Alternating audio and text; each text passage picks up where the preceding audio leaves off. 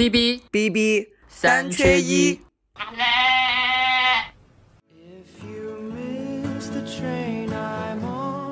旅行最早在拉丁语的意思就是说你是应该要去宗教圣地而进行的苦行。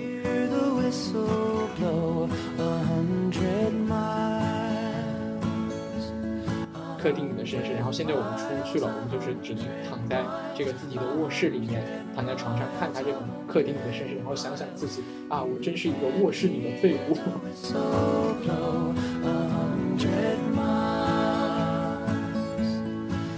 刘子涛自己说，他说旅行不仅仅是一种位置的移动，它也是时间的移动。像你，我觉得今去到今天的缅甸的时候，你就会看到，就是你还是会被当地一群古老习俗的人们给你拉回到以前的那个时代。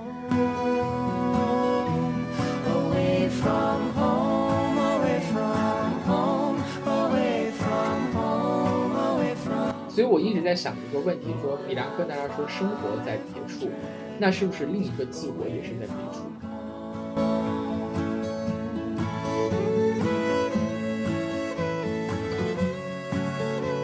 大家好，欢迎来到我们 B B 三缺一的第三期的节目，我是主播八童，我是红中。对我们一直想着我们这个节目会不会变成季更啊，或者月更这样的，哎，后来发现还是可以的，所以我们现在决定有一个比较呃固定的一种更新的时间，就是我们以后呢可能会每个月给大家更新两期。这个呢，这一期节目呢就是我们十月份的第一期，也是一个假期的一个呃特别的加更吧。对，为什么会有这样一期节目呢？嗯，可能也是因为今年非常特殊吧，一又是一个疫情，然后今年各地大家都倡导就地过节，然后导致大家原本的出行计划全都腰斩，然后割裂，然后只能在家中待着了。对我那天还看到这个，之前在社交媒体上说，就是很多的大学今年都是可能只放三天的假，然后呢，他们是其实也没有只放三天，就只放了一天一天的这个国庆的假期，然后两天的周末，然后这三天他们都要。因为不能出校园，都要封在学校里，然后剩下的四天时间他们都要上课，所以就是因为这个疫情，因为今年这个很妖的这个疫情，大家在一个本来是可以出去旅游的一个小长假，都不得不困在了家里，在做和平时差不多一样的事情，所以就觉得很憋屈。然后我们就要找一个什么样的特别的方式来度过这段时间啊？对我们想了很久，就是觉得。你怎么让一个假期能跟平时躺平的周末不太一样的话，我们就觉得，就是在每一个不能出游的日子里面，我之前就干了一件事儿，我拼了一幅世界地图，然后还看了游记，然后我就觉得这个事情只能是慰藉自己这么久你都没有办法出行的这么一个心态，然后所以那天那个八筒给我说我们可以来一起读一期游记的时候，我觉得太棒了，只能这样子假装自己出出门了吧。对，既然我们自己出不去，那我们就来看一看，呃，别人在外面旅游时候的一些经验，然后就像过一过干瘾吧。就是我去不了，就所谓的 行万里路，读万卷书。既然行不了万里路，我们就读万卷书。所以，我们今天给会给大家读几本游记，然后一些分享一下，就是在以前旅行的时候的一些感受，还有就是在读游记里面的时候对旅行这件事情的一个认识和一些感悟。嗯。也就是疗慰一下我们不能出去旅行的这种寂寞躁动的心，真的回忆加呃畅想，然后定一下我们未来能去些什么地方，我觉得也算是给生活一点点期待吧。对，其实今年的这个国庆节，我本来有一个非常非常非常雄伟的一个旅行计划，就是我要去西藏。我不仅仅要去西藏，我要去阿里。我不仅仅要去阿里，我要去世界的中心，我要去冈仁波齐转山。我刚刚去翻了一下我之前做的这个攻略啊，然后呢，今天是我们录制的当天是十月一号嘛，可能会在十月二号上线。然后根据我们的做的那个攻略，十月一号我应该已经是在从拉萨到日喀则的路上了。然后我今天会去羊卓雍湖，会去各个各个地方。然后明天会从那个日喀则到萨嘎。但是现在我坐在了我家的卧室里，我我可以觉得你要是可以想要感受这个感觉，你可以试试在你家的卧室边录播客边磕长头，你试一下，然后假装自己也在转山嘛，只是距离够远的转法嘛，咱们地球是个圈嘛，只要足够远，你朝着那个方向转，咱们朝着那个方向磕头，我觉得你也可以假装自己在转山的。真的，我为什么会有这个想法呢？也是，其实我从今年三月份开始就已经在在准备了。当时也是发生了一个什么事情？当时深圳的这个疫情突然一下子就爆发了，然后呢，我们我就被在家里面被隔离了三十六天。就到了最后之后，你知道人那种五心烦躁，就是内心那种挣扎、那种渴望自由的那种感觉，我从来没有那么强烈过。然后我就当时在想，不行了，我已经好几年就是从。二零年开始，因为这个疫情，已经好几年没有没有旅行过了。我今年一定要找一个地方玩，然后我就开始想我去哪里，我就开始到处找人。我当时还找过红中，我说我们去要不要去哪里玩？然后然后我就问了我妹妹，然后我妹妹说那我们要不去西藏，我们去转山吧。哎，我一听这个事情是不是作的有点大呀？因为都知道去那个海拔比较高，然后路程又比较长，呃，是对不管是对你的精力还是体力上都是一个很大的挑战。后来我想啊，既然已经这么长时间没有出去了，那干脆要做我就做一把大的。那好，我们就去转山吧。然后从三月份的时候就开始看各种的攻略，查各种的资料，找找好了不同的一起去的人，还找了向导。我们从四月份的时候吧，就联系了当地一个非常有名的一个向导，他叫嘎松。然后呢，他是当地一个非常大的一个旅行车队的一个队长。呃，一般如果你去西藏的话，就可以去找他，他会给你安排他下面的人，就是会包一辆车嘛，在在在西藏，在拉萨各地的玩儿。然后他一听说我们是要想去转山的，他就跟我们说，哎，那我跟你们一起去，就他亲自开车送我们去。然后这个感受非常的神奇，就之前比如说范冰冰还有张静初他们去转山的时候，就是找到他，他还特别好玩。他还说，哎呀，我跟你说，范冰冰卸了妆就没法看。啊，你知道的有点多了啊。他他这么说的。那然后四月份的时候联系好了，联系好了这个导游，联系好了向导，他给我们制定好了非常就是好的行程，就是因为从从拉到了拉萨去阿里路上还有两天，回来还有两天，他为了就是路上的这个这两天的这个车程不那么单调，来去的这个路线还不一样，去的景点也不一样，特别特别细致。然后到了六月份的时候呢，趁着六幺八的时候要开始买各种装备嘛。大家知道，就是去远足、去露营的时候，东西都要准备的比较周全。买了就是各种对比各种各样的那个登山鞋，对比各种各样的冲锋衣、冲锋裤，然后要带的各种东西准备的特别特别的齐全。然后八月份的时候，一个晴天霹雳劈下来，西藏有疫情。对，然后我就看到巴通干了一件特别特别违心的事儿，他天天在微博发微博。祈祷，你知道吧？我就每天看他发微博，我当初没明白，我说你干嘛呢？后面才知道，因为他定的行程，因为疫情可能去不了了，他搁着搞搞神学论呢，希望早一点疫情退散。你知道当时我的那种心情吗？就是我什么知道，就是就是现在打仗的时候都讲究叫精准打击，外科手术一般的，像手术刀一样的进行精准打击。我觉得我就是被精准打击了，因为那个时候就正好拉呃西藏的疫情就是从阿里。出来的，然后就是因为日喀则的那个有几个这个市民去那个冈仁波齐转山，然后它的原发地就是冈仁波齐。刚那个疫情爆发的时候没几天，然后冈冈仁波齐景区就封闭了，然后到现在都还在封闭。我当时，然后当时我的就是约约好约好了一起去的那几个小伙伴们就说没关系，那个地方有神灵庇佑，我们一起来祈祷。所以我每年我就发一张冈仁波齐的照片，然后写一句那个那个真几字真言，Om Mani p a m e Hum，我说就在祈祷。哦，对对对，我就在说，我说在干嘛呢？最近这是求财呢，还是求求什么呢？祈祷到最后我都放弃了，哎，就就这样吧。然后再加上前几天那个深圳的那个疫情又爆发了。你知道，我就我就觉得这种事情非常的显得时间过得特别快。我现在满脑子里都是去年十月份我在家里面的时候，我在干些什么的那种历历在目，就觉得。对我昨天晚上也还专门梳理了我前些年的十一我都去了哪里，然后我就发了条朋友圈，我说真的，这真的是只能靠回忆活着，以及然后也只能靠这个我们今天要这个录播课这个形式。来纪念这个每况愈下的生活呀，也不知道何时才是个尽头。真的，我就记得去年的时候，你说好像是回了老家，对不对？对，我带了很多朋友去贵州，我们去做了我的第一季农子娇和他的小伙伴们的音乐节。我们带着各种乐器去那个侗寨，在那个街边，我们就大家一起唱歌。嗯，还挺浪漫的，你们。对，有围观的观众吗？有有有，然后还去茅台，带他们去茅台喝酒。嗯，我到现在都还没有去过茅台，虽然认识很多茅台的人。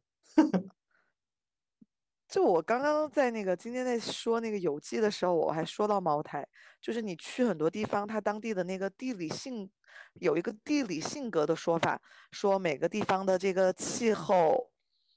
天气，然后这种地形会影响当地人的性格。我觉得茅台那个地方的人就特别典型，除了那种湿热、高温、少雨的天气晾住了这个绝佳的酒以外，当地人真的极热情。我从来没有见过谁第一次去茅台是清醒着没有喝醉离开的人，我没有遇过。真的，而且对，而且你认识的茅台的大部分都是都是跟酒有关系的，做跟酒有关系的工作，每个人都是酒仙。你不用跟酒有关系，就跟你说，我觉得那就是茅台那个地方的地理性格。你是到了酒乡，人家就会觉得你如果不喝多，那你来这干嘛呢？好，那我们就先来回忆一下我们各自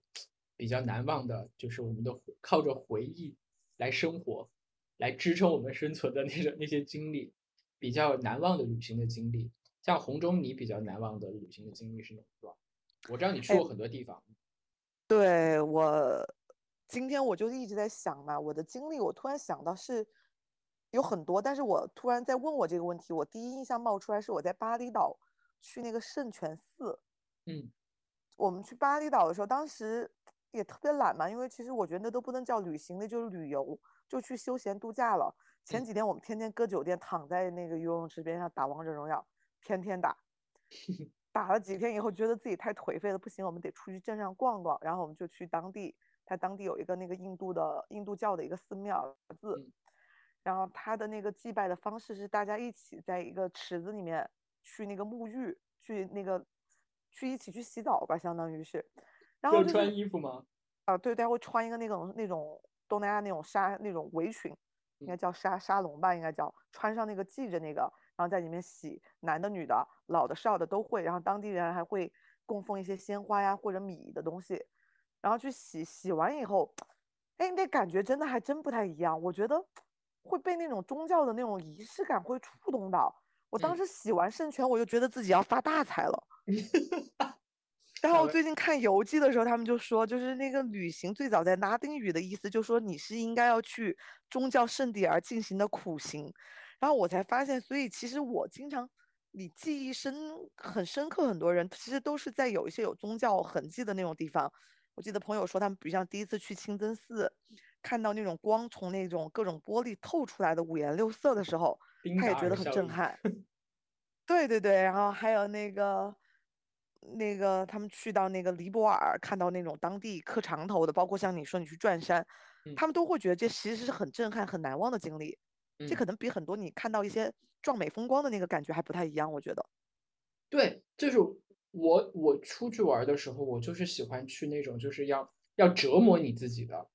就你。不不是说折磨自己，就是不管是在心灵上还是在身体上，你得给我一些不一样的体验。所以我特别喜欢去一些奇奇怪怪的地方。我我我我现在我最想去的地方，就除了冈仁波齐之外啊，就是去转山之外，我特别想去以色列。首先是宗教的那个很神秘的那个几个宗教的发源地啊，非常的神圣，然后非常的，他们说什么？如果世界上有十分的悲情，有七分都在耶路撒冷嘛，就那种很厚重的历史的那种感觉。但是我自己来说，我目前最难忘的一次旅行经历，就是我一七年的时候去了一趟那个奥地利跟捷克，然后那是因为我一个另外一个好朋友，她嫁了一个捷克人，她要在捷克结婚，然后我们就就顺道去了奥地利跟那个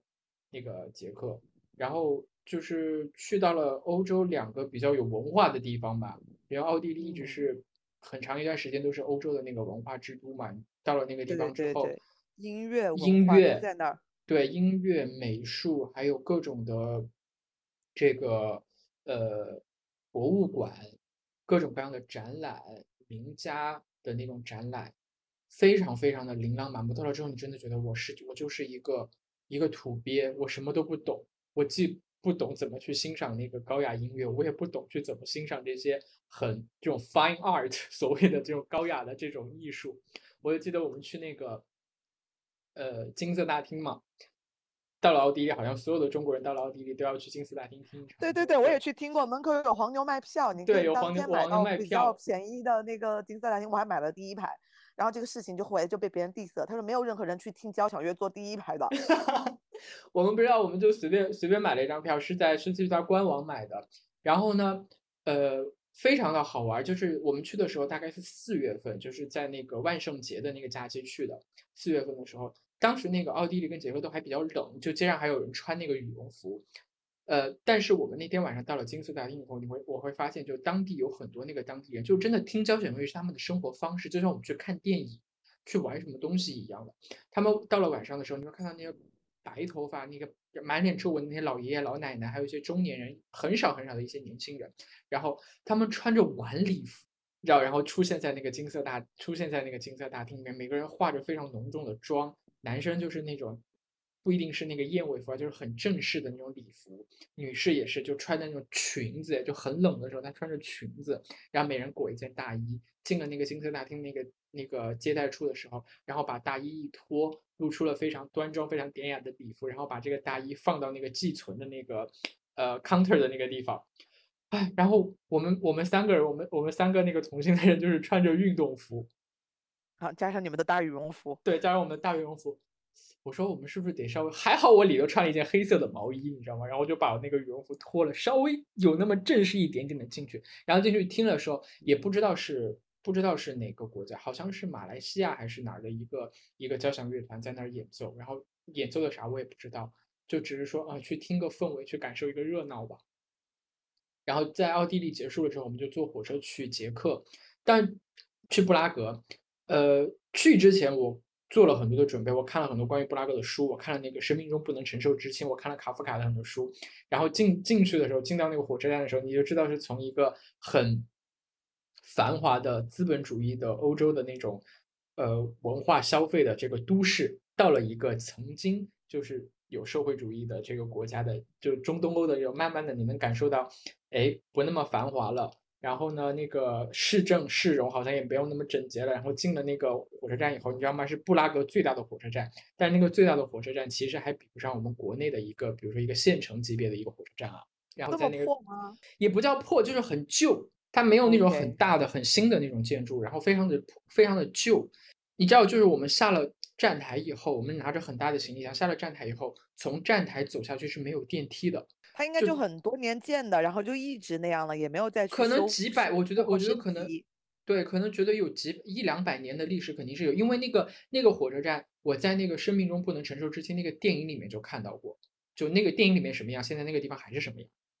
然后找了半天，找到了一个，就是可能他们是运货的那种坡，那种斜坡，然后我们拖着我们的行李从那个斜坡进去，从那个车站出来以后，就是一个很大的草坪嘛，就是那个。呃，生命中不能承受之轻里头那个特蕾莎，她第一次从乡下来到那个布拉格，拖着两个行李箱，坐在那个椅子上等那个呃托马斯的那个他爱的那个男人的那个那个椅子，我还找到了。然后旁边那个草坪，你看到那个草坪真的很漂亮哈，但但是你仔细一看，那个草坪里边全是烟头，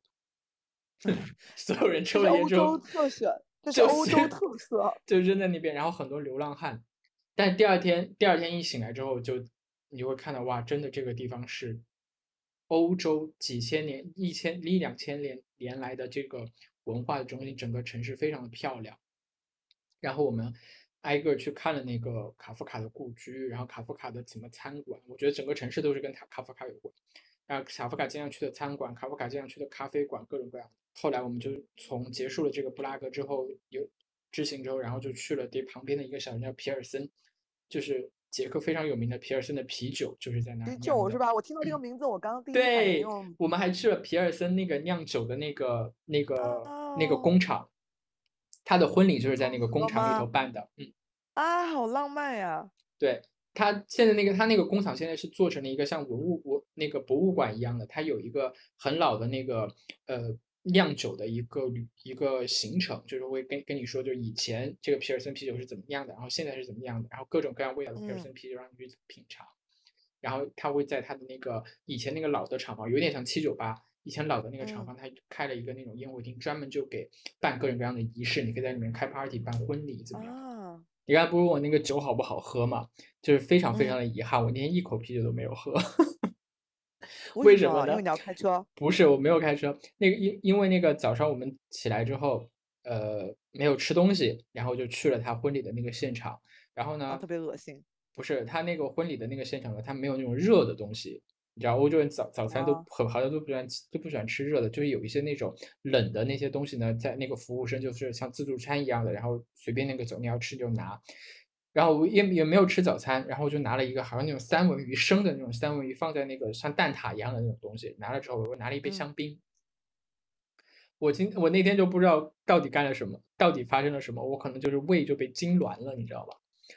就被那个冰的那个香槟给痉挛，我吃了之后没多久，我我就开始胃痉挛，就开始胃痛。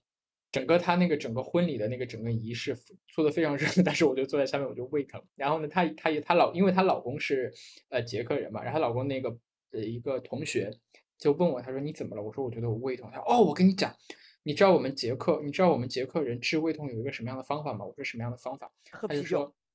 他说不是喝啤酒，是喝一个他们捷克当地的一种就是草本的一种酒。一种一种药酒，我来之前我在做攻略的时候，我就看到很多地方都有介绍说，呃，捷克这个是一个很古老的一个秘方，他们不管什么头疼脑热都喝这个酒。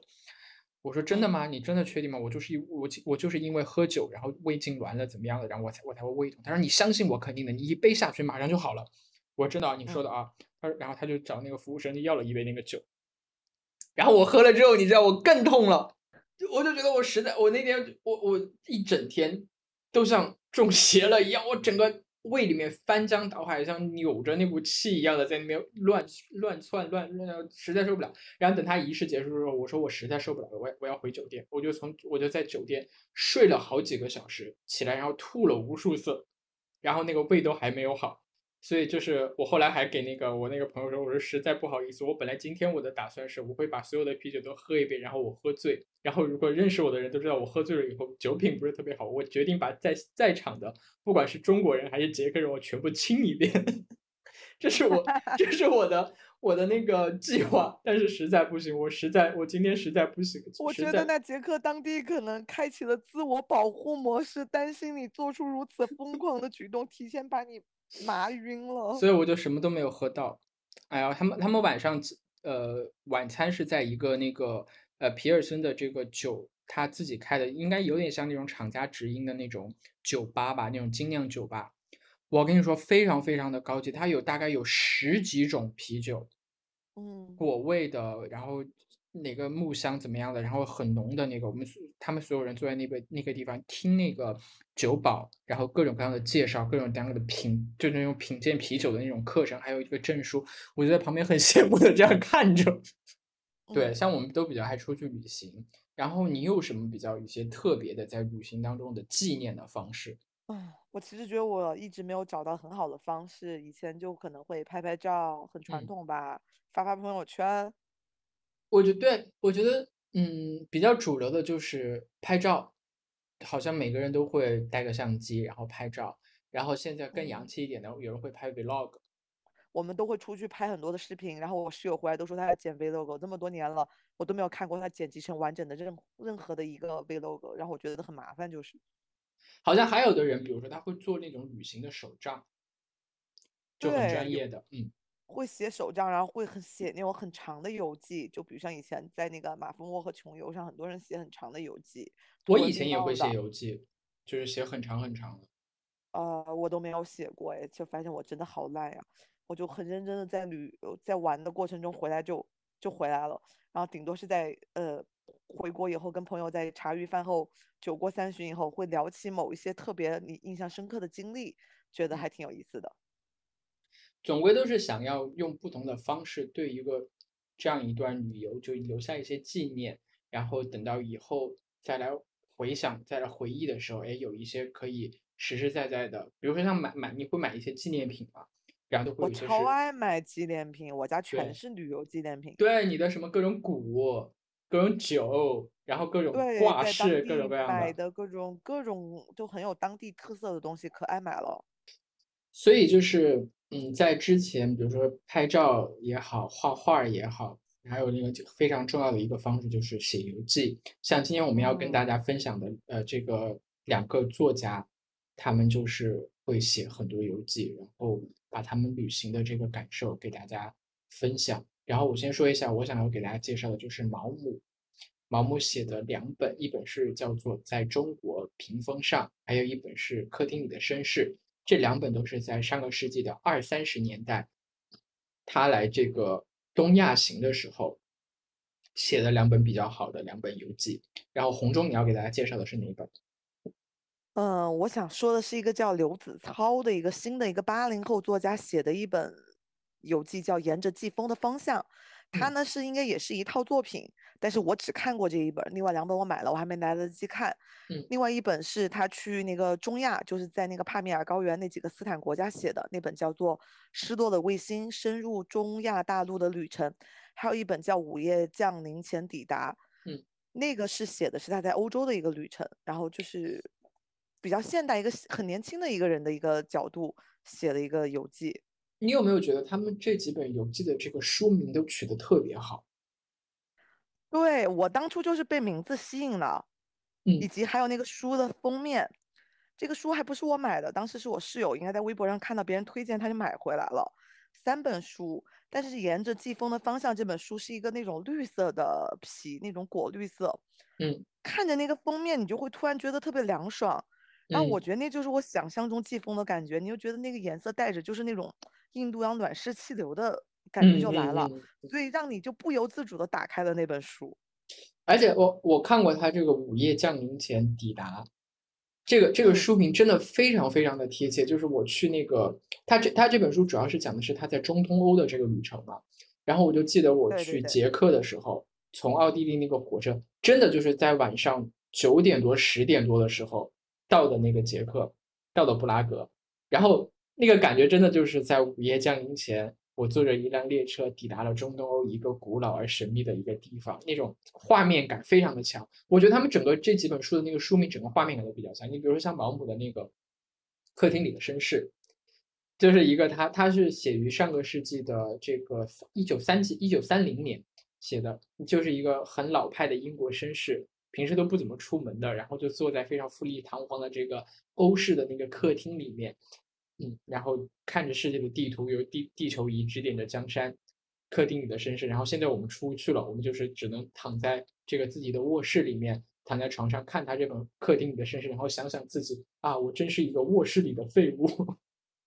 哦，真的，我当时看这个客厅里的绅士，我去问八筒。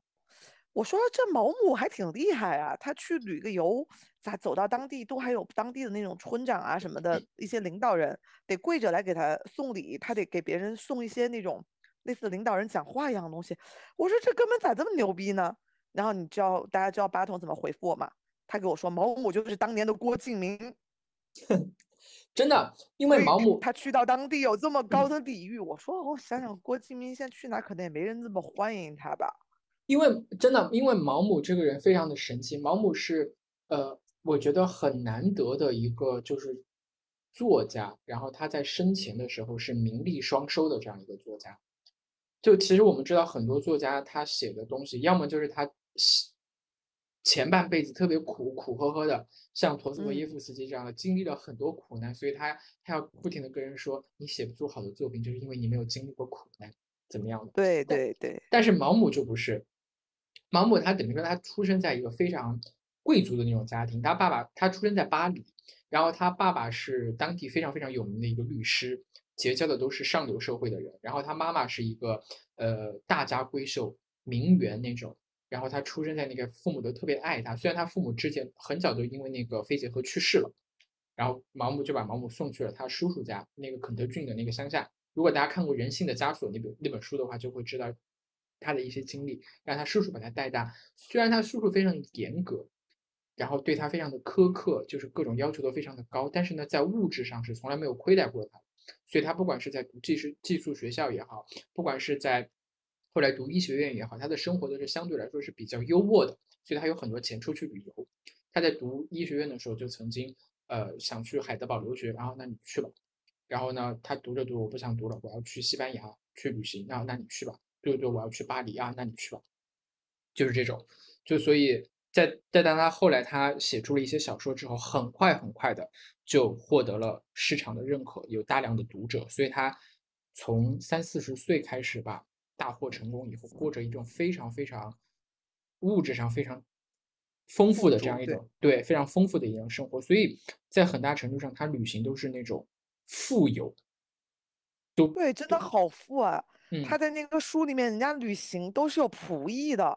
我简直他想象不到旅行带他仆人很是什么有钱，你知道感受。吗？他很有钱，他而且他他等于说是那种大，不能说他是大文豪，只是说一个非常非常成功的畅销书作家，在当时的那个那个当代的 J.K. Rowling 应该是对，差不多那那种感觉，各种版税，然后他写的各种剧本上演的时候，各种那个那个钱，他非常非常的有钱啊，然后又世界闻名，到了所到之处，他的粉丝、他的书迷都是对他前呼后拥的那种感觉，所以他整在旅行当中，他应该没有吃什么太多的苦，我觉得。就跟这个刘跟这个刘子超就有点有一点区别了，刘子超就是属于穷游驴友，对，刘子超因为是八零后嘛，然后他其实也是赶上了好时代。按他自己的说法，他也是跟在中国慢慢开放，就是大家都能出国旅游的时候，他才开始的出去旅游。然后他的旅费都源于一些杂志的稿费什么的，其实并不富裕。但是他为了写作，他必须要去深入一些比较偏远的地方去了解一些更特别的东西，所以反而可能需要花更多的钱去过一些更苦的日子。我就看了他之前写那一本，就是乌兹别克斯坦寻找中亚的失落之心。他因为这个这那一篇非常非常长的那篇游记得了那个呃全球真实故事奖嘛，然后他就说他要去瑞士还是去瑞典领这个奖的时候，前半程他是参加这个主办方的活动，他整个前半程是被这个主办方包养的啊、住的都是当地非常好的酒店，都是呃吃吃喝玩乐都比较比较的丰富哈，物质上。但是后半程就活动结结束了，他要开始他自己的真正的自己负担这部分那个旅行的这个费用的时候，他就自己住到了那个青旅，然后呃那个采访他的那个记者就问他说，哎，那你去青旅是不是想刻意的去找一些素材给自己积累，多认识一些比较有趣的人？他说不是，我就是为了省钱。对，他真的很穷。他说他以前就是在他第一次出发以前吧，他说他出国第一个国家去的应该是印度。他在嗯去印度以前，他那两年前他没有什么的社交活动，然后自己做饭吃，就为了攒钱。他们这两本书在对比了他们这个文笔，还有一个表达风格上，也有我觉得也有很大的不同。像这个刘子超的作品，我觉得他非常的厚重，就是他旅行出发之前，他会做很多的准备的工作，会看很多的文献，关于这他要去的这个地方的这个历史文化，以及甚至嗯是当下的这个国际时政、地缘政治方面牵扯到这个地方的一些很多的呃新闻，他都会去看。然后我觉得他旅行更像是一种去现场去印证他看到的这个东西。比如说他在历史文献上看到了像乌兹别克斯坦的这个历史，铁木尔的呃那些那些那些呃历史的征战的这个内容，哎，他要去现场再看一下，几千年过后，是不是还能看到当时的那个遗迹，各种各样的。然后比如说呃，像中欧处在这个西欧、东欧、俄罗斯之间的这种拉锯纠缠之间的一种非常呃要保持中立又不知道该怎么选边站的那种很尴尬的这种国际政治、地缘政治的这种地位的时候，他当时的这个国民他们的那种生活的这种状态是怎么样的，还要去亲自的去看一下。所以我觉得，在他像他旅行的话，它是一种去证明、去实证，就是用余秋雨说的一句话说叫做“寻找文化现场”。嗯，有一点累，我觉得他这种旅行的方式。他自己也说呀，他在这个旅写这两几本书的时候，他都旅行的，他其实每天都会做记录的。他嗯会很多那种关键词，他会记下来，因为其实本身在他出发以前，他就有目的的嘛，他是嗯去为了去写书的。他不像毛姆，他可能就是为了去玩嘛，富家子弟的。嗯，然后对毛姆的那个东西呢，就会发现他非常的感性，就他的在游记里面记录的大部分是他在当地遇到的不同的人，以及不同的人之间的那个发生的事情，而他和这些人之间的互动，反而对于风景啊，还有对于文化的一些东西呢，他有涉猎，但是没有这么多，因为毛姆一直在说人是人是最美的风景，对，但其实刘子超的那个书。可能有历史，但是他的表达方式也是和人。嗯。他本来是个很害羞的人，但他书里面其实表现写的，其实他也是都是靠跟当地人聊天嘛。就嗯其实嗯。我觉得，可能写游记这是一种常见的表达方式，它就是一种搭讪行迹，因为你要通过当地的人的口吻以及他的口述，你才能真正的去了解和认识到这个地方的一些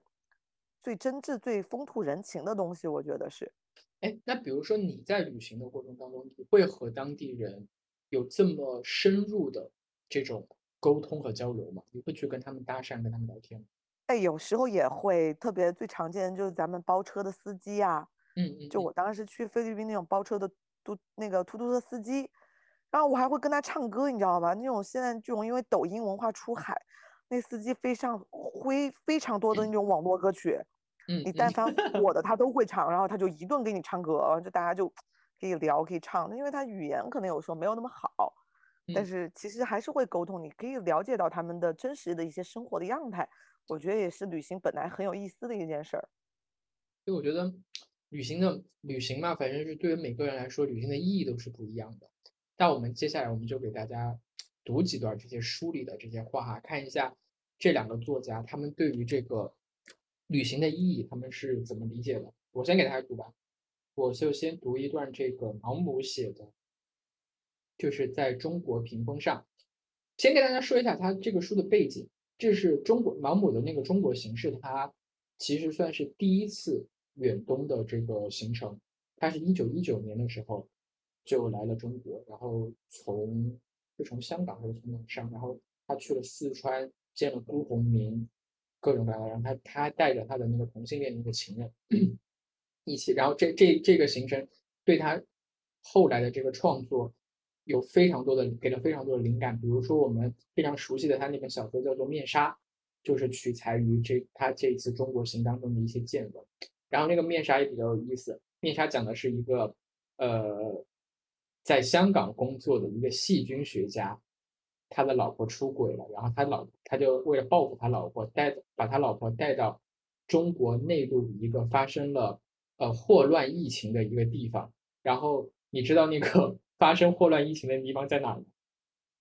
贵州，对他那个书书里面是，他书里面就是用的那个词是说，我们去到呃中国西南部分一个叫做梅潭府的地方，就是梅潭。你看我一猜就是，要想中国照读都得在就是西南这种有瘴气的地方。对，然后像他写的这本《面纱》，非常经典的这种女性觉醒的这个文学小说，还有他写了他的一个非常出名的一个剧本，叫做《苏伊士之冬》，以及这一本叫做《在中国屏风上的游记》。我真的觉得盲目取书名非常有一套。你看，在中国屏风上，就是非常完美的表达了他二十年代的时候那个西方的一些人对中国的那个想象，因为他们很喜欢中国的像刺绣啊，还有屏嗯风啊，你你可以想那种对老的那个他们那个杂志上的那种宣传画，往往就是会有一面那个中国的屏风，上面画着各种的非常色彩非常艳丽的山水花鸟，然后旁边有一个那种细眉，眼睛很细，然后留着那个辫子的那种清朝那个那个满大人的那种形象那个，哎，这一下子就有活灵活现，非常有画面感，就是显现了。像我接下来要读的这段话是在中国屏风上它的序言里面的一段话，他就说旅行给自己的一个什么样的感觉？那段话是这样写的，他说：“我喜欢旅行带来的那种无拘无束的自由感觉，时间从来没有像在旅行中那样宽裕。也许你有一份庞大的计划，但仅仅完成了一部分，你仍然会觉得有空闲可以做任何事情。你有大量的时间可以尽情挥霍，而不必感叹光阴似箭或遗憾未能珍惜时光。虽然我认为有条件却不去享受旅行的闲适是件傻事，但我也乐意去体验艰辛。我喜欢美味佳肴，也不介意难吃甚至单调的饭菜。在南太平洋时，我每天吃的都是牛肉汉堡，但胃口一点不受影响。另一次在马来群岛的一个岛上，因为找不到别的食物，我一日三餐全靠吃香蕉果腹。从那以后，我对香蕉就再也没有提起过兴致。我喜欢每天能在不同的地方过夜，环境好坏并不重要。我曾在西萨摩亚的萨瓦伊岛的一户人家打地铺睡了一夜，也在中国一条江上的敞篷小船里过了一夜，睡得都挺舒服。我还在一条小艇的干椰子带上睡觉，再也没有比那更难受的了。但我仍然乐在其中。那些夜晚的星光是多么灿烂！我喜欢结识各种各样的人，包括那些我不愿意再见面的人。当你知道这辈子你们只会见上一面的时候，没有人会让你感到厌烦。这就说到我心坎里了，就是真的，你可能就是最大的宽恕，就是你只说的太对了，就是你只见一个你你只见一次的话，你肯定终会原谅他的。我就觉得他这段话就一下子写出了旅行的两个非常重要的事情。首先就是你真的在旅行的时候，你会享受那种无忧无束、无拘无束的那种感觉，然后你总觉得时间非常的宽裕。你看，比如说像我们平时在家里面啊，前一天晚上熬夜看手机、刷短视频、打游戏，可能到一两点、两三点，甚至更晚。然后早上，比如说三早早上可能七八点你要起来，真的像要了你的命一样。但是我记得我在外面玩的时候，去意大利的时候，也是。前一天晚上摸黑赶到了那个罗马，等吃完饭找到酒店，各种各样的事情都弄完之后，已经快两三点了。但第二天早上我们七点钟就要起床，去那个排那个斗兽场，排队进去，因为排队就要两三个小时嘛。嗯，精神抖擞的，你知道吗？你然后你你就从那个时候开始，你就会非常认真的观察这个地方的一整天，从太阳出来，然后到中午。再到晚上，再到深夜的时候的那个变化，好像你感觉它整个时间变得连贯了。而我们自己在我们自己的地方的时候，我永远就比如说我现在现在在深圳，我觉得深圳永远只有两个时间，一个就是早上八九点钟的时候的那个堵车的早高峰，还有就是晚上七八点六七点下班的那个早那个堵车的晚高晚高峰。我就永远觉得就只有这两个时间，其他时间我都是在办公室里面，在格子间里面。然后那个灯火通明的这样照耀，没有任何的这种时间昼夜轮替的这种感觉。但是哎，到了一个完全陌生的一个环境之后，你会感觉到太阳是会转动的，月亮是会东升西落，会怎么样出来的，非常的丰富。还有就是刚才最后的这句话说，你出去之后，你会发现你自己变得宽容了，因为所有的人你都只见这一面，所以他们干什么稀奇古怪的事情，你都不会觉得稀奇古怪。对，然后你也会原谅自己干很多稀奇古怪的事儿，就像我自己，我每次出去旅行，我都觉得我挺疯狂的，因为我根本不会在意，我觉得这里的人也不认识我，他也不会对我做出任何的评价。哎，这就说到了我接下来要给大家就是分享的一段，也是毛姆写的，不过是客厅里的绅士里面他写的一段，他就写的是这段写的就是在旅行当中他会发现这个旅行对我们自己个性的一种丰富啊。那段话是这样写的，他说。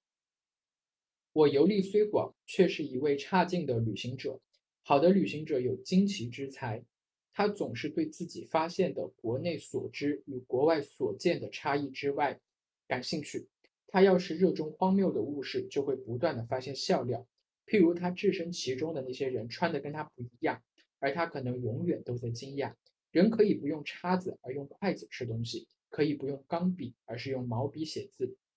因为样样事情他都好奇。所以样样事情他都留意，他兴之所至，要么觉得有趣，要么觉得有益。但是我很快习以为常，不再觉得新环境有何稀罕。在我看来，缅甸人穿五彩帕索也再寻常不过，只有蓄意为之，我才会注意他们穿的与我不同。在我看来，坐人力车跟坐汽车、坐地上跟坐椅子上一样自然，所以我不觉得自己行为怪异。我旅行是因为喜欢到处到处走动。我享受旅行给我的自由的感觉，我很高兴摆脱羁绊、责任和义务。我喜爱未知事物，我结识一些奇人，他们给我片刻欢愉，有时也赋予我写作的主题。我时常烦腻自己，觉得借助旅行可以丰富自我，让自己略有改观。我旅行一趟回来的时候不会依然故我。你有什么感觉？这段话其实我在看他那个时候我也标了，就他自己他说。就是我就非常能体会到他们为什么旅行喜欢接触人这个事情，就他说的那句话，我结识一些奇人，给了我片刻欢愉，就是就是这些人其实才丰富了你整趟旅行，不然其实你看到的风景，那都是我觉得是一个固态的，那其实跟你回来看照片和看视频没有特别多的感受，只有在你深入跟人交流的时候，你才真真切切的了解和丰富了看到的这个真实的世界。对，我觉得他还说了一句特别有道理的话，就觉得旅行可以丰富自我。就可能有时候我们在一个熟悉的环境里面待久了以后呢，我们自己个性的有一些层面，有一些片段，可能会被我们很刻意的就忽略了。我可能平时没有意识到，因为没有碰到能够激发出这一面的那个环境。嗯，而到了一个完全陌生的，不管是文化也好，不管是语言也好，生活习惯也好的这样一个环境里面，你碰到了一些你在你日常生活中从来不会遇到过的人，不会遇到过的事，会激发出你内心的、你个性里面的一些不太，这个你平时不太会看到的一面。所以我一直在想一个问题：说米兰昆德拉说生活在别处，那是不是另一个自我也是在别处？我就记得，我就想起了，也是我去奥地利的时候，我平时在工作中，在生活中，我是一个特别特别怂的人。我真的是遇事我要让三分，我躲躲远一点。我我很讨厌跟任何人有任何的那种语言上的冲突，冲突，肢体上的冲突就更就是我很反感这种这这种事情，就是没有什么没有什么意义。嗯，所以不管是我对邻居也好，对同事也好，对朋友也好，我都特别特别的。就是礼让三分，对礼让三分，特别不都不是礼让，让我特别怂，就可能别人稍微声音大一点，我就哎你别你不要怎么样。然后我们在奥地利的时候有一次特别好玩，在奥地利我们去那个哈尔施塔特，就是那个号称是什么欧洲最美的小镇，明信明信片吧那个，对那个明信片的那个那个水湖边的那个那个小镇，嗯，我实在是我实在是奥地利的丽江了，因为那个地方特别特别的有名，游客特别特别的多。每天很多很多游客，就给当地的那个住在那边的那个居民，真的是叫做不厌其烦、不胜其烦、不胜其扰。呃，再加上欧洲人呢，他对于自己的这个领地，对于自己的这个 property，他有很对私私有的财产，他有非常强烈的这个意识，他们就很不喜欢这个游客坐在他们自家的院子里，特别是那种当街临街的那些那些居民。特别讨厌那个游客坐在他们家门口的那个椅子上，什么休息啊、抽烟啊、喝酒啊这一类的。所以你走在那个哈尔施塔特那个大街小巷，你经常会看到临街的那个椅子上贴了很多的标签，说这个是私人的，未经允许不得乘坐，未经允许不得怎么样，各种各样的这样的标签。然后那天晚那天是傍晚的时候，五六点钟了，我们走在那个哈尔施塔的那个小镇上，很多那个商店都打烊都关门了。呃，人也不是特别多，然后呢，我们就过路过了一个一个一个地方，那个地方就有个椅子，我们就有点累，然后我有一个朋友就去买买水，然后我就没有怎么看，我就一下子就坐在了那个那个那个椅子上，就在等他嘛。坐了没多久，大概还不到三分钟，就有一个那种你能想象一下，一个非常膀大腰圆的一个日耳曼族的那种女的，皮肤特别的粗糙。抽着烟，然后一头那个金色的那个短发，很油腻的贴在头上，皮肤特别粗糙，就是那种毛孔非常的大，但是他眼睛特别大，是蓝色的，穿了一身呃运动服，羽羽绒服的那种运动服，然后胸也大，肚子也大，屁股也大，腿也粗，然后穿一条牛仔裤。好了，你说应该是个汉服好了。一边叼着烟，然后特别特别粗鲁的就跑过来，冲着我说：“你在这里干什么？你没看到这个是私人的东西吗？”不断的强，就不断的强调这是私人的，这是私人的，this is private private。他又是那个德，他是说德语的，那个英语又不是特别标准。然后我一下子我就站起来，我我就站起来，我看了一下啊，果然他那个椅子上其实贴了一个标语。然后我发现就是呃，我触碰到他的这种可能他的禁忌了。然后我就非常礼貌的说啊，不好意思，就是你也知道我是游客，然后呢，我刚才没有看到这个标志，所以不好意思，我们现在马上离开。就如果当时他在这个地方打住了，那可能这个事情就化解了，就没有任何的这个会进一步。但是他追着我不放，你知道吗？然后嘞，他就追着我在后，他在他他就追着我在在我后面就不停的在那边说，这个是私人的，就是你们这些游客把我们这边搞得乌烟瘴气、乱七八糟，真的特别烦，就不断不断的强调你们真的特别烦，特别的吵人，annoying 怎么样，disgusting 怎么样的。然后听到那个 disgusting 的时候，我就有点。我说你已经对我就已经已经开始不高兴了。我就说你已经强调过很多次了，这个东西是你的私人的东西。然后呢，对我没有看到，我没有，我也我也给你道歉了，我也给你，你还想让我就是怎么样，要要要怎么表示吗？是怎么样吗？我就很很礼貌的问了他，然后他还是他也不我不知道是不是没听懂我说了什么，然后就不断的在那边强调，一边抽烟不断的强调，哇，这 disgusting 干什么？就在那说。然后我说，嘿，我说我从来没有跟外国人吵过架，那来吧，我说我也不怕你了，我就开始跟他吵架。我说，对我说我没有看到你的这个私人的这个标志，我坐上去了是不对，但是呢，我很立刻的、很真诚的就给你道了歉，然后我希望你能理解。另外，我觉得一个一个什么，嗯，你可以用一种更加礼貌的一个方式，更能代表你们国家的这个人的素质的一种方式来告诉我。如果我又给你造成了什么样的困扰，你告诉我，我可以怎么补偿你，而不是你一直跟在我屁股后面不停的说 disgusting，并不停的说我非常讨厌。我觉得真正现在能够，如果让有旁边有一个人的话，会知道讨厌的人是你，恶心的人是你。然后他懵了，然后发现我开始就是在回击他的时候，他就抽了一口烟，然后说，哦呃什么，哦 you just crazy，然后就转转身就要走了，然后我就对他说是 just like you。就大获全胜的感觉吗？就就那种感觉，就是这我后我后来发现，就是这种事情我在国内我是从来不会做的。你也知道，就国内的人都比较彪悍哈，我怎么还敢跟人吵架？你知道吗？就而且本来就是我理亏，别人就干你了。对，就别人要干我了。好像在国外的时候，在这样的这种环境里头，我会有胆量、有勇气去做一些我平时不太敢做的事情。就是我突然意识到，把我逼急了，我性格里面也是会有这种反抗强韧的这一面的。对毛毛姆就还还有一句话，他就他就说，就是平时我们在我们自己的这个圈子里的混，让人变得圆滑，因为你是你周围的人都跟你一样的，你就是一袋石子中的一块，然后在不停的这个碰撞当中，会把你的那些棱角都磨掉。但是在旅途中，你跟一些新的人、一些奇奇怪怪的人接触的时候，会让你丢掉那种圆滑，重新找回你的边角跟你的棱角。我觉得这一点是非常重要。是的，就是我觉得旅行它本身最大的有一个意义，就是为了让你背离日常生活，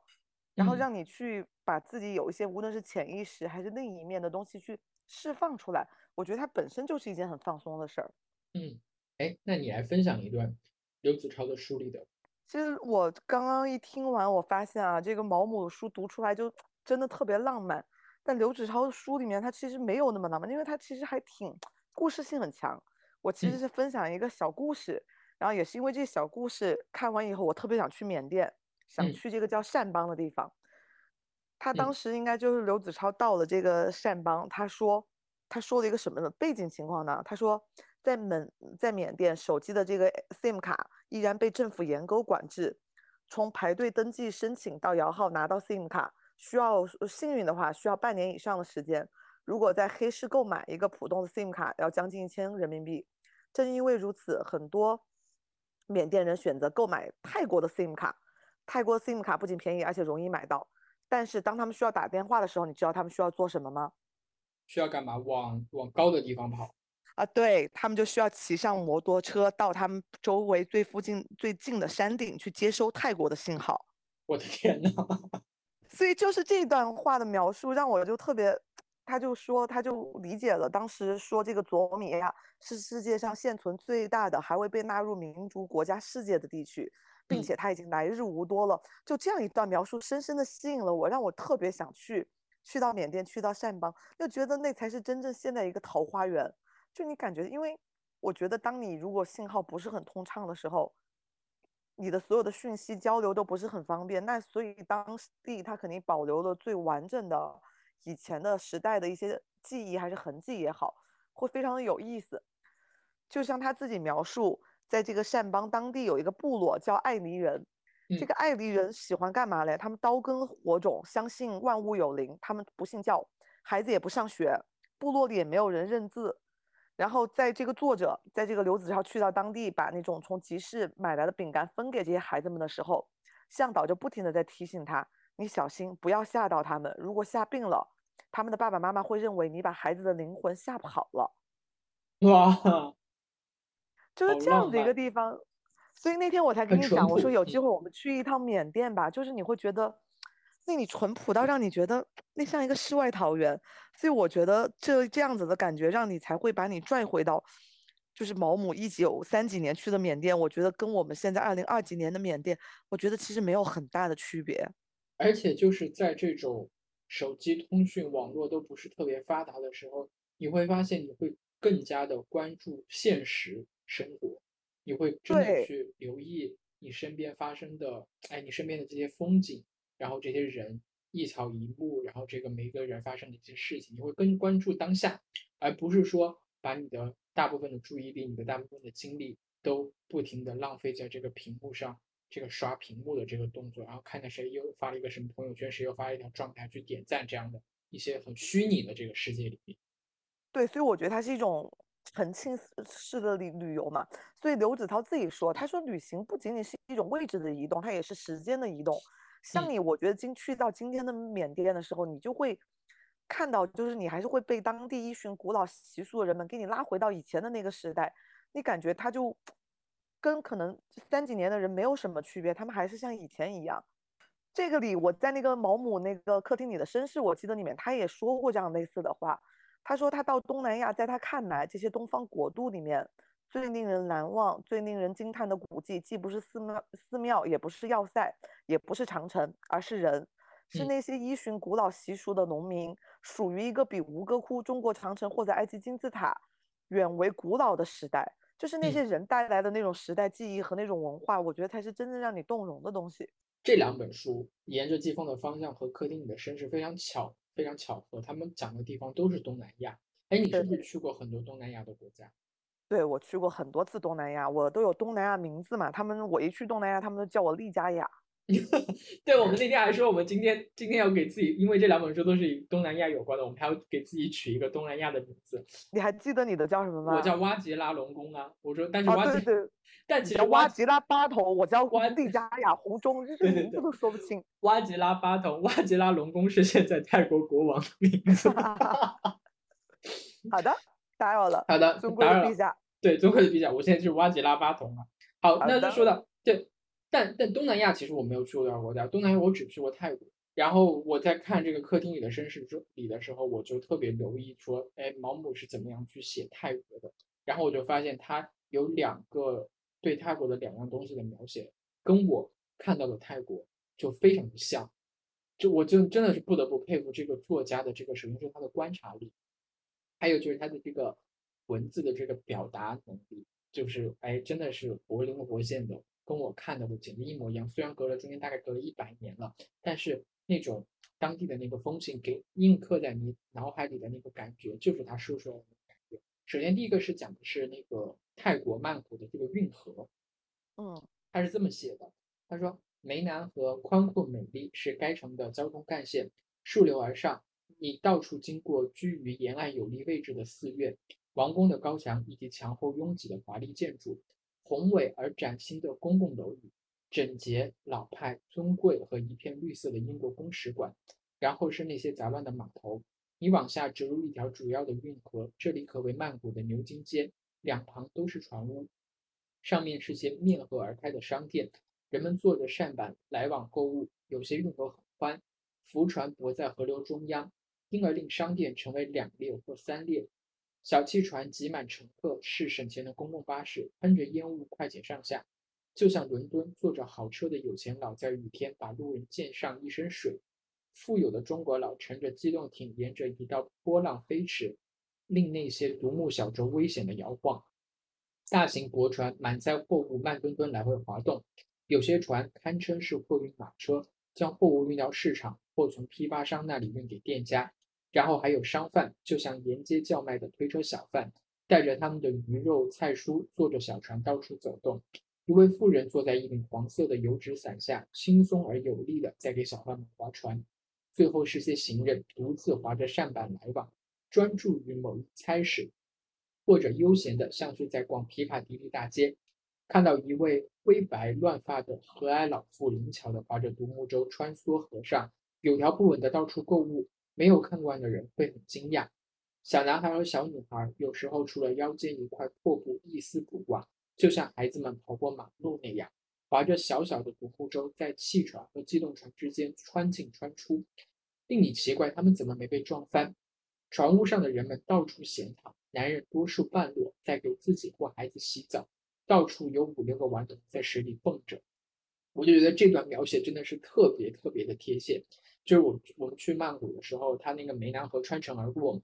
然后它嗯很主要的一个交通工具就是水上集市船，就是那个船，然后我又记得坐着那个船在那个湄南河的那个主干道，就他刚才说的那个该城的主要的那个交通干线上走的时候，那个水是很其实很脏、发黄、浑浊的那个河水。然后呢，在那个主干道上，我们会看到这个地方是正王庙，过了一会儿是各大那个非常高级的那个酒店，他们自己的那个私人的那个码头，然后一些很漂亮的船在中间往来行走，然后戴着那个草帽的那些船夫在里面撑，那那个集市在里面撑船，然后还有就去到那个水上集市之后，真的他们的几代人的那个生活方式就是在这个运河上，就像我们平时在走路一样，非常的自如，然后把那些鲜花，还有那些什么猪颈肉，还有就很那些烧烤就摆在那个河上那个集市这样叫卖，你要什么你叫他就划着船给你送过来，特别特别的形象。没有，我就觉得他说的曼谷，其实感觉可能那个年代跟现在真区别不大了。因为毛嗯姆自己评价曼谷，他就说看上去都太亮了，街上的人群令我疲倦，不停的喧嚣让我的神经受不了。这就是我对曼谷的经那种感受，特别吵。嗯，嗯而且我这么多年的旅行，我唯一一次被偷钱，居然是在曼谷。我知道，我知道这个故事，你知道这个故事吗？我知道这个故事，我知道这个故事，我听我听两个人给我讲过。对，我就觉得很奇怪，就你可以跟你可以跟大家说一下，我我觉得我觉得就是你就就是因为你笨，我不是笨，我真的觉得我是很相信别人的，对我很 好心。就那个人告诉我他要找我换零钱，应该是个意大利人。嗯，然后他在七幺幺里面他说他要跟我换零钱，我就告诉他我没有零钱，他告诉我听不懂，我就告诉他我没有零钱，我是整钱，我就给嗯他看。然后结果后面看了一下，我也不知道他是用什么障眼法，一瞬间我的钱就少了两千人民币，大概。真的，我觉得我当时跟中邪了一样。我觉得我自认为我去过更多比曼谷应该更就传奇传说更乱治安更差的地方，比如像嗯什么马尼拉，就是说世界上最爱开枪的地方，包括我去过那不勒斯，说那边人很爱抢钱。嗯，但是我都非常的安全，只有在曼谷，所以我的经我对曼谷的印象不是那么的好，就我真觉得太吵了，就那种喧嚣真的让我有点受不了。我对曼谷也是，我就觉得曼谷那个地方有点像哪里呢？就是有点像那个香港的西贡。啊，我觉得像那个什么重庆大厦，对对对对，就那就是那种地方，就是东南亚人很多的那种地方。然后它一方面非常的现代化，非常的繁华，曼谷，但是一方面你又会觉得所有的人都特别贼。对，反正就是那次经历让我非常的真的非常的糟糕，就我觉得我是很善良的，我真的是好心告诉你我不可以，但我真的到现在我也很困惑，那个意大利人怎么偷走了我两千人民币的？我听到我听到就是我从两个人的地方听到这个故事的时候，那两个人的评价都说：“哎，他当时为什么要搭他的茬儿啊？”就是所以嘛，这也就是回到那个问题，我是愿意跟当地或者是任何人来找我交流的，就我嗯是一个非常开放、是一个 open 的状态的，所以我根本无所谓。那我哪知道我会遇到一个骗子嘛，还长得看起来挺正经的。对，而且如果就是你到了那个娜娜那个那个地方，就是它很有名的那个红灯区的那个那个周围，坐那个地它的那个地铁，它用那个卡叫什么兔兔卡的那个，就到到了那个娜娜的最后，就觉得霓虹灯，然后真的是特别的吵，特别的喧嚣。但是曼谷的，就是像泰国，它的寺庙，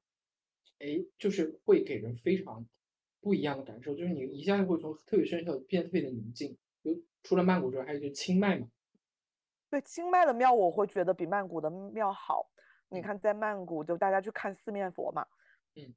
结果那个四面佛我没有想到它居然就在一个街角。对啊，但是你在清迈，你去看那个什么黑庙和白庙，是吧？嗯应该是这两个是在清迈，但你的感受是完全不一样的。你会觉得那个真的就是庙非常的静谧。然后毛姆在这本书里头也写，专门有一段是写了这个呃泰国的这个寺庙，他是这么写的，他说他们跟世间任何东西都不一样，所以你大吃一惊，难以把它们放进你所熟悉的事物体系。想到这个阴郁的世界竟有如此奇异之物，你开怀大笑。它们很华丽，它们闪着金光与石灰的白光，但又并不俗艳。在那明快的天空下，在那耀眼的阳光下，它们毫不退让，公然藐视自然的光华，并以人类的智巧和顽皮的果敢为之添彩。从古高棉的建筑把它们逐步发展而来的那些能工巧匠，敢于将自己的幻想臻于极致。我猜艺术对他们没有多少意义，他们希望表现一个符号。他们不知道缄默，他们不在乎好品味。他们若是获得艺术成就，就像人获得幸福，并非追求得来，而是靠着一心从事每天所要求的无论什么工作。我不知道他们实际上获得了艺术成就，我不知道这些暹罗寺院有着他们所说的矜持、超然与非常优雅之美。我所知道的是，他们很奇特、很鲜艳、很古怪，他们的线条很突出，有如学童的几个书中一个命题的线条。它们的色彩很张扬，很粗野，就像露天集市的菜饭摊上蔬菜的颜色，而且如同七条线路相会之处，它们开放道路，为想象提供多种随意以及意外之旅。我觉得这段也是写的非常的好，真的是，就是那种寺庙的静谧感描述的特别，而且就是毛姆当时他是作为一个欧洲人，他可能。经常看到的，对对，东不信佛，他看到的是那种很高大的、很威严、很森严的那种教堂，天主教堂、基督教教堂。突然来到远东，哎，看到这种风格的，像他古高棉风格的这种寺庙的建筑，会有很大的冲击。但其实我们是对于寺庙是有一定接触的，庙的那种感觉。但到了那个泰国之后，你仍然会被它的这种。建筑风格给震撼一下，他说的非常的直接嘛，他就觉得这些建筑非常的俗，就是颜色都是非常的流光溢彩，恨不得把那把你整个泰国有的金都给贴到那个，尤其是他那个王宫的那个庙，给贴对给贴上面，而且它那个东南亚风格的那种建筑的那个金顶啊，就像仰光的那个大金塔，还有泰国那个就是那种金顶金光闪闪的。特别的突兀，但是另一方面，你再到清迈的时候，你会看到那种非常静谧的、很安静的那种翘角的那种泰式建筑的那种，那那种很秀气的那种庙，就是一方面很张扬，一方面很金光闪闪的，向你宣示着就是我们对于这个佛的这种尊敬。然后另一方面也又有那种很静谧的、安安静静的，让你去礼佛、去拜佛的那种地方。就矛盾的非常的冲突，而且他中间还提到，就是这些工工匠们在建造这些寺庙的时候，他可能没有想过真的去艺术上去追求什么，真的就是一代一代的老的那种匠人传承下来的。我今天可能就是把这个地基打好，我今天就是把这个脸上这个花给雕好，我今天就是把这根筋给补好。但是最后他这么日复一日、年复一年的那个劳动，会诞生出这样的这种精美的，你说它很典雅也好，很张扬也好，这样的这种艺术品。就让我想到，就是像像在河南，他有那种老的那种佛像画的那个手艺人，他们从很小的时候，就那些小孩子就会跟着就拿着铅笔当。你说对于他们来说，这个东西是不是艺术呢？是，但是又不是，它可能就是很古老的传承了几千年、几百年的手方式，对一个手艺。觉得描写的非常的细腻，非常的细。就是是这个。宗教在东南亚，无论是从建筑还是到他们的很多习俗上，我觉得还是一个非常重要的一个元素。我本来想说的有一段也是，就是这个刘子超在去到这个老挝这个琅勃拉邦的时候，他描述那个清晨的布施的时候，我觉得也非常的震撼。他说早晨六点，成群成群结队的僧人已经赤脚走出寺院。在琅勃拉邦的大街上，在淡淡的晨雾里，年轻的僧人们披着橘红色的袈裟，挎着黄铜色的钵盂，明亮而鲜艳。街边跪满了虔诚的布施者。当僧人们走过，布施者打开竹篮，把准备好的糯米饭、香蕉、饼干、盒装果汁放进僧人的钵盂里，然后双手合十，静静祈祷，仿佛是默片电影中的画面。在这个笃信小乘佛教的国度，清晨布施的传统如同网昼的白昼。超越了战争苦难、意识形态的缠斗，每日降临在这片土地上。嗯他们说，从面前走过的每一位僧人都是佛祖释迦的化身。你想想，每天早上他们日复一日的都去做这个布施，你就知道，就是我觉得这个感受还是挺震撼的。嗯，非常的有画面感。就早上的时候，天可能刚蒙蒙亮，然后还比较凉爽的时候，你看那些光头的那些僧僧人。穿着那个就那种深红色的那种僧人的那种衣服，然后从那个庙里面出来，然后去布施。对，因为他这个布施每天早上都会发生，然后从此都是不动声色的，所以其实很多游客到了那边，他都不知道清晨是会有这么一个仪式的，因为嗯很早就结束了，然后大家就恢复到往日正常的生活中了。所以我觉得宗教真的是在东南亚是一个带着神秘色彩的一件东西。而且是他们生活的一部分，就是每个已经是他们日常生活每天必须要做的一件事情。早上起来拜佛，中午的时候拜佛，晚上睡觉的时候拜佛。对，所以它里面有句话说的嘛，说信仰是的确是伟大的发明，正因为有了它，人世的苦难才显得可以忍受。我觉得对一个就东南亚这种，我觉得我去的经历就是我觉得是相对落后和贫穷吧，就所以宗教在对他们来说才显得就是尤为的重要，就依靠这个东西，他们才会觉得这个日子还能过下去。把希望都寄托于来生，这一生就是在历劫经历苦难。是以及是来生以及未来的世世代代吧，我觉得是一个福泽万年的一个期盼。哎，真的说的我好想去这两个地方啊！真的读了这么多，越读越想出去。对，我那天还跟我记得我那天看完这个书，我还在给这个，完了我忘了你的东亚东南亚名字了。挖吉拉龙宫巴童，对，挖吉拉龙宫八通说，我说我好想去缅甸啊，我说等我们能出去玩了，我们一起去缅甸吧，我们去看一下，我们去骑一下摩托车，然后去用一下泰国的 SIM 卡，接收一下泰国的信号。哎，那就说到这里，我们最后就来总结一下，其实你现在最想去的地方，还没有去的，你想去哪里？我现在最想去的地方还没有去的，我想去北欧，北欧、挪威，对，嗯，芬兰，我想去看圣诞老人，呃，看极光，看圣诞老人。对，看嗯极光，看圣诞老人。我想去以色列，我想去看马季教堂，我想去看那个清真哭寺。墙是吧？铺墙，对，去看那个清真寺，然后去特拉维夫，啊，不过飞机都是先飞到特拉维夫，然后去看现代以化的色列其实很漂亮，我很看很多人漂亮，很去拍的照片，我觉得很漂亮。玻璃很。然后我还想去印度，哇，印度我也想去，但我觉得那是一个非常高端的旅游，他们都劝我说，嗯，等你积累足够的一定的这种旅行经历，你再去印度吧。很，为什么呢？是很需要对技能要求比较高，是吗？对，对你的这种吃苦技能。不过我后面也想，根本拉肚子，好像说。对，你就应该年轻的时候去，不然你老了你更不更吃吃不了那种苦了。嗯嗯，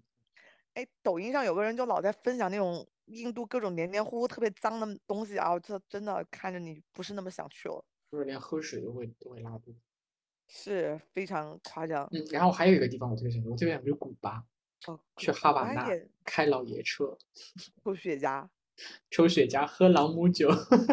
你是看了周杰伦《某剧透》的视频吧？没有，我看了那个《老人与海》，就海明威的那些，然后去啊，喝，是是是。对，喝那那喝海明威。我想去爬乞力马扎罗呢。乞力马扎罗是吗？去非洲，嗯，对，想去爬乞力马扎罗雪山，对再再不去，说不定那个乞力马扎罗的雪都要化了。好像已经下降了不少了。对，雪线已经往上移了很多了。其实乞力马扎罗，我朋友去完，他说爬起来还比较容易的，你因为你可以雇向导帮你背东西，就没有那么苦。去非洲大草原看动物啊，啊，好多地方。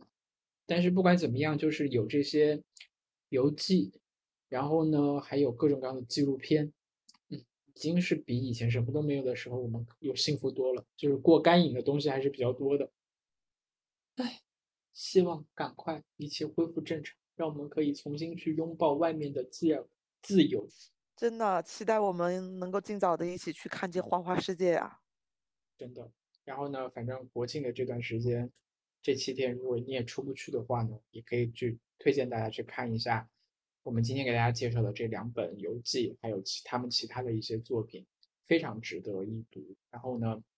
也可以把它，但是这两本书都不是那种我们平常认为的是指南，像像 Lonely Planet 这样的这种旅行指南，你可能想在里面获得一些非常有用的旅行的 tips 呢，是可能会有点失望。但是它可以作为就是你在出行之前，就是丰富你对一个地方的了解、一个认识的时候的一些非常呃有用的一些资料，然后在看过这些书，了解了这个地方的历史，这些地方当时的人之后，你还会带着一个不一样的心情，就不像一个完完全白纸一样的去感受你去的那个地方的所有的东西，这样可能你得到的东西可能会更多，我觉得。是的，是的，就是你这种游记或者一些背景的东西，让你去到当地，你不会把当地的所有东西当成一个美术背景了嘛？就感觉对去打卡拍结婚照一样的，你是带着很多的认知和文化的故事去的，所以我觉得你收获的东西会更多一些。嗯，好的，这期节目好像有点长，朋友们。那我们就说到这儿了，嗯，好，谢谢，拜拜谢谢谢谢大家，我们下期再见，拜拜。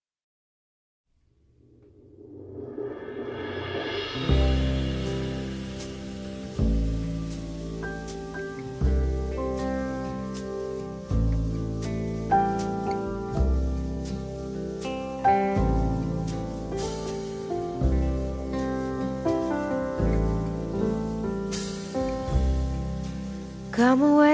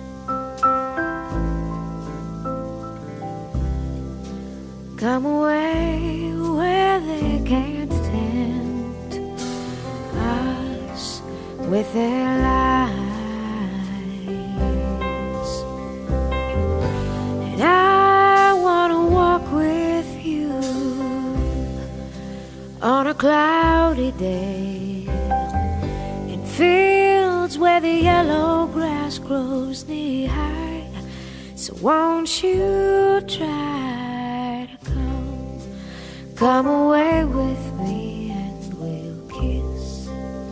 on a mountain top. Come away